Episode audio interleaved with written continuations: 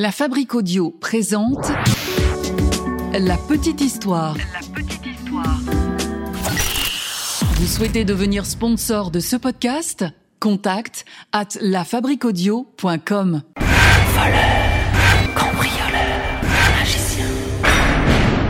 Salut tout le monde et bienvenue dans le podcast de la petite histoire. Aujourd'hui j'ai envie de m'intéresser au personnage mythique d'Arsène Lupin, mais d'où sort ce gentleman cambrioleur Seulement de l'imaginaire de son auteur? Hmm, Peut-être pas. Arsène Lupin est apparu pour euh, la première fois en 1905. C'était dans une nouvelle parue dans le magazine Je sais tout et le titre de la nouvelle était exactement L'arrestation d'Arsène Lupin. Ce personnage a tout de suite connu un grand succès auprès des lecteurs, ce qui fait que Maurice Leblanc a écrit les aventures d'Arsène Lupin jusqu'en 1941, année de sa mort. Au total, pas moins de 17 romans, 39 nouvelles et 5 pièces de théâtre. Le cadre de ces histoires, c'est bien sûr la France, pendant la période de la Belle Époque et des années folles, et Arsène Lupin est connu pour ses penchants anarchistes, en tout cas au début de la carrière de Lupin, puisque finalement le cambrioleur deviendra, à la fin de sa carrière, un détective. Le personnage de Maurice Leblanc a donc cette double personnalité du gentleman cambrioleur. Un cambrioleur qui se distingue par une double vie, une vie mondaine d'un côté et des activités illicites la nuit, mais avec bien sûr de l'élégance et du raffinement, et jamais de violence. Et puis c'est un personnage profondément moral, qui vole aux plus riches, qui se seraient enrichis de manière illégale, un petit peu comme Robin des Bois. Enfin, l'une des particularités d'Arsène Lupin, c'est son goût prononcé pour le déguisement et l'usurpation d'identité. Alors comment est né Arsène Lupin? Est-il sorti tout droit de l'imaginaire de son auteur, ou bien Maurice Blanc est-il allé chercher une véritable personnalité pour l'aider dans la création de ce personnage? Même si ce dernier a toujours gardé le mystère sur les origines du gentleman cambrioleur, beaucoup se sont penchés sur la question. Et il semblerait que Maurice Leblanc ait pu être influencé par certains repris de justice dont la presse parlait souvent à l'époque, et le nom qui ressort le plus lorsqu'on parle d'Arsène Lupin, eh bien c'est celui de Marius Jacob. Marius Jacob est né en 1879 à Marseille, dans le quartier du Vieux-Port. Il est issu d'un milieu prolétaire, son père est cuisinier, puis boulanger, et sa mère est mineure. Alors qu'il n'a que 12 ans, Marius s'engage comme mousse sur un bateau en partance pour l'Australie. Arrivé à Sydney, Marius décide de s'éclipser et abandonne ainsi son poste sur le navire. On entrevoit déjà cette personnalité forte et affirmée de Marius Jacob. Dans les mois et années qui suivent, Marius Jacob va continuer à travailler pour d'autres bateaux, puis il va revenir à Marseille à l'âge de 18 ans. C'est en France qu'il est obligé de quitter définitivement la marine puisqu'il souffre de fièvre, de fortes fièvres qui vont d'ailleurs l'accompagner ponctuellement le restant de sa vie. À Marseille, il se met à fréquenter les milieux anarchistes et il va devenir finalement, assez vite, un militant actif et décidé. Et ses premières affaires avec la justice ne tardent pas à arriver. Une affaire d'explosifs, pour commencer, qu'il conduit une première fois devant les tribunaux, puis en prison pour six mois. Marius va ensuite vivre un véritable harcèlement de la part des policiers qui l'ont fiché et qui, à sa sortie de prison, n'auront de cesse d'aller voir ses futurs employeurs pour leur conter le mauvais garçon qu'était Marius Jacob. Bien sûr donc, les employeurs licencient Marius et celui-ci se retrouve toujours sans travail. Il décide alors de se tourner vers l'illégalisme pacifiste et il devient cambrioleur, mais pas n'importe quel cambrioleur. Un cambrioleur qui, en 1899, va faire rire la France entière.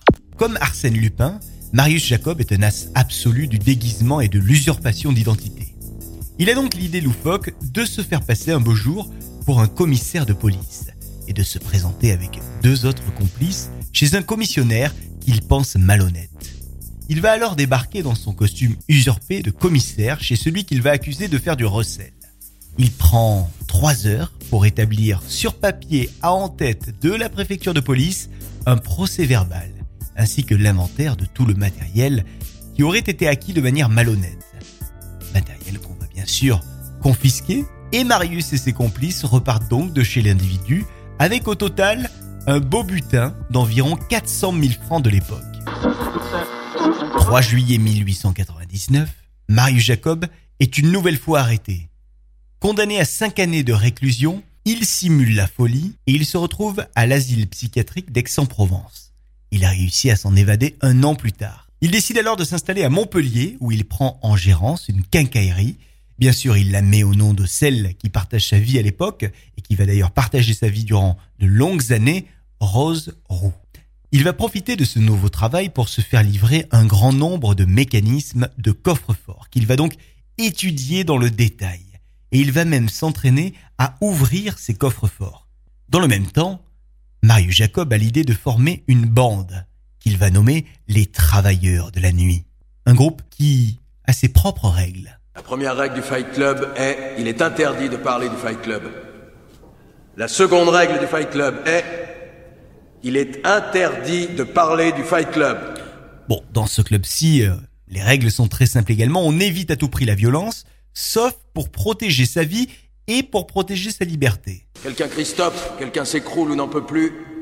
Le combat est terminé. Et si jamais on doit user de la violence, cela ne doit jamais se faire que sur des policiers. Quatrième règle, seulement deux hommes par combat. Une autre règle, c'est qu'on ne vole que les personnes qui ont un métier que l'on juge mauvais pour la société. Ça comprend donc les patrons, les juges, les militaires, le clergé. Eux, on a le droit de les voler.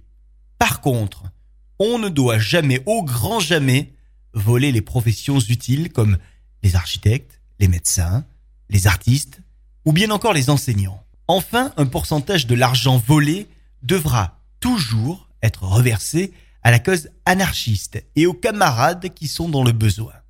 Ce qui est vraiment remarquable chez Marius Jacob, c'est qu'il va faire preuve de beaucoup d'ingéniosité dans toutes ses opérations. Avant chaque cambriolage, il veut absolument s'assurer que les personnes qu'il projette de voler ne sont pas chez elles, pour ne pas leur faire de mal. Et pour être sûr de ça, il coince des morceaux de papier dans les portes et il passe le lendemain pour vérifier si ces bouts de papier sont toujours là ou s'ils ont été bougés. S'ils sont toujours en place, c'est que la personne n'est pas rentrée chez elle. Mario Jacob est également connu pour son coup du parapluie. Le coup du parapluie qui consiste à louer un appartement au-dessus d'une banque, par exemple, faire un trou dans le plancher de l'appartement situé au-dessus du coffre de la banque, on glisse le parapluie fermé dans le trou, puis on ouvre ce parapluie, ce qui fait que lorsqu'on agrandit le trou, les gravats tombent dans le parapluie et on évite ainsi de faire du bruit et de laisser des traces sur le lieu sur lequel on va opérer quelques heures ou quelques jours plus tard. Ainsi, on peut faire un trou sans que personne ne s'en aperçoive pendant des jours et des jours. Et Marius Jacob ne s'arrêtera pas là puisqu'il a aussi l'originalité de signer ses délits d'une carte au nom de Attila. Sur cette carte, il écrit même de temps en temps Dieu des voleurs recherche les voleurs de ceux qui en ont volé d'autres. Alors, ce qui caractérise Marius Jacob, comme Arsène Lupin d'ailleurs, hein, c'est vraiment cette classe inattendue. Par exemple, un jour, Marius entre par effraction dans une demeure qu'il pense être celle d'un capitaine de frégate mais il va s'apercevoir soudain qu'il est dans la maison de Pierre Loti. Il va donc remettre tout à sa place et il va laisser un petit mot sur le bureau de Pierre Loti, une note sur laquelle est écrit Ayant pénétré chez vous par erreur, je ne saurais rien prendre à qui vit de sa plume. Tout travail mérite salaire. Signé donc Attila. PS, 6 juin 10 francs pour la vitre brisée et le volet endommagé.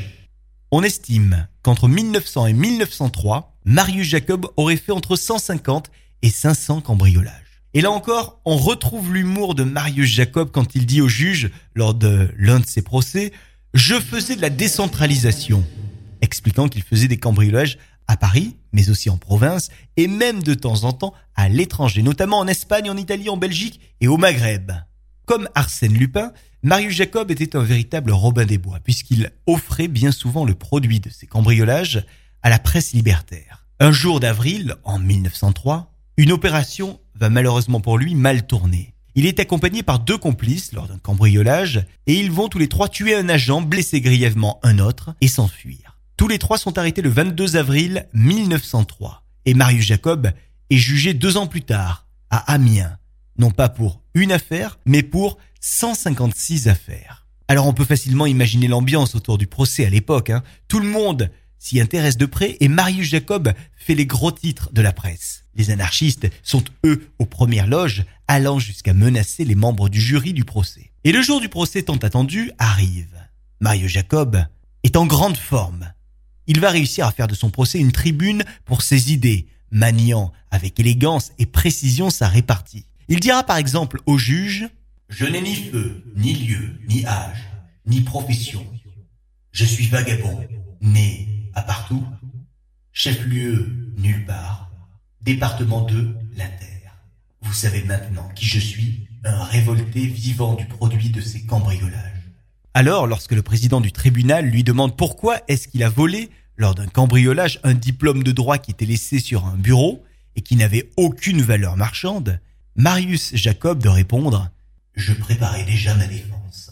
Lors de ce procès, Marius n'est pas accusé du meurtre de l'agent, il échappe donc à la peine de mort, mais il est condamné à perpétuité. Il est donc envoyé au bagne de Cayenne où il arrive en 1906. En prison, il va s'occuper en étudiant le droit, ce qui va lui permettre de venir en aide à certains détenus avec lesquels il se trouve enfermé et avec lesquels il a lié une amitié. Pendant ses 18 années de bagne, il va aussi croiser la route du journaliste Albert Londres, avec lequel il va s'entretenir longuement. Il aide aussi le docteur Louis Rousseau à écrire un livre qui dénonce les horreurs du bagne. Et puis ce qui va beaucoup l'occuper euh, à Cayenne, c'est d'essayer de s'évader. En tout, il aura tenté de s'évader 18 fois avec chaque fois des méthodes différentes.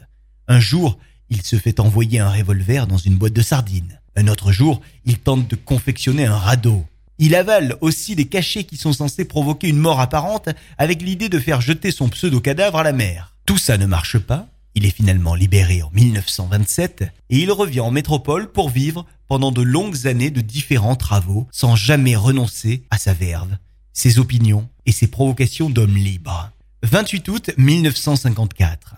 Il a décidé d'en finir avec la vie. Il s'injecte alors, ainsi qu'à son chien, une dose de morphine et laisse sur son bureau un mot sur lequel est écrit linge lessivé, rincé, séché, mais pas repassé. J'ai la cause, excusez. Vous trouverez deux litres de rosé à côté de la panetterie. À votre santé. La petite histoire. La petite histoire. www.lafabriquaudio.com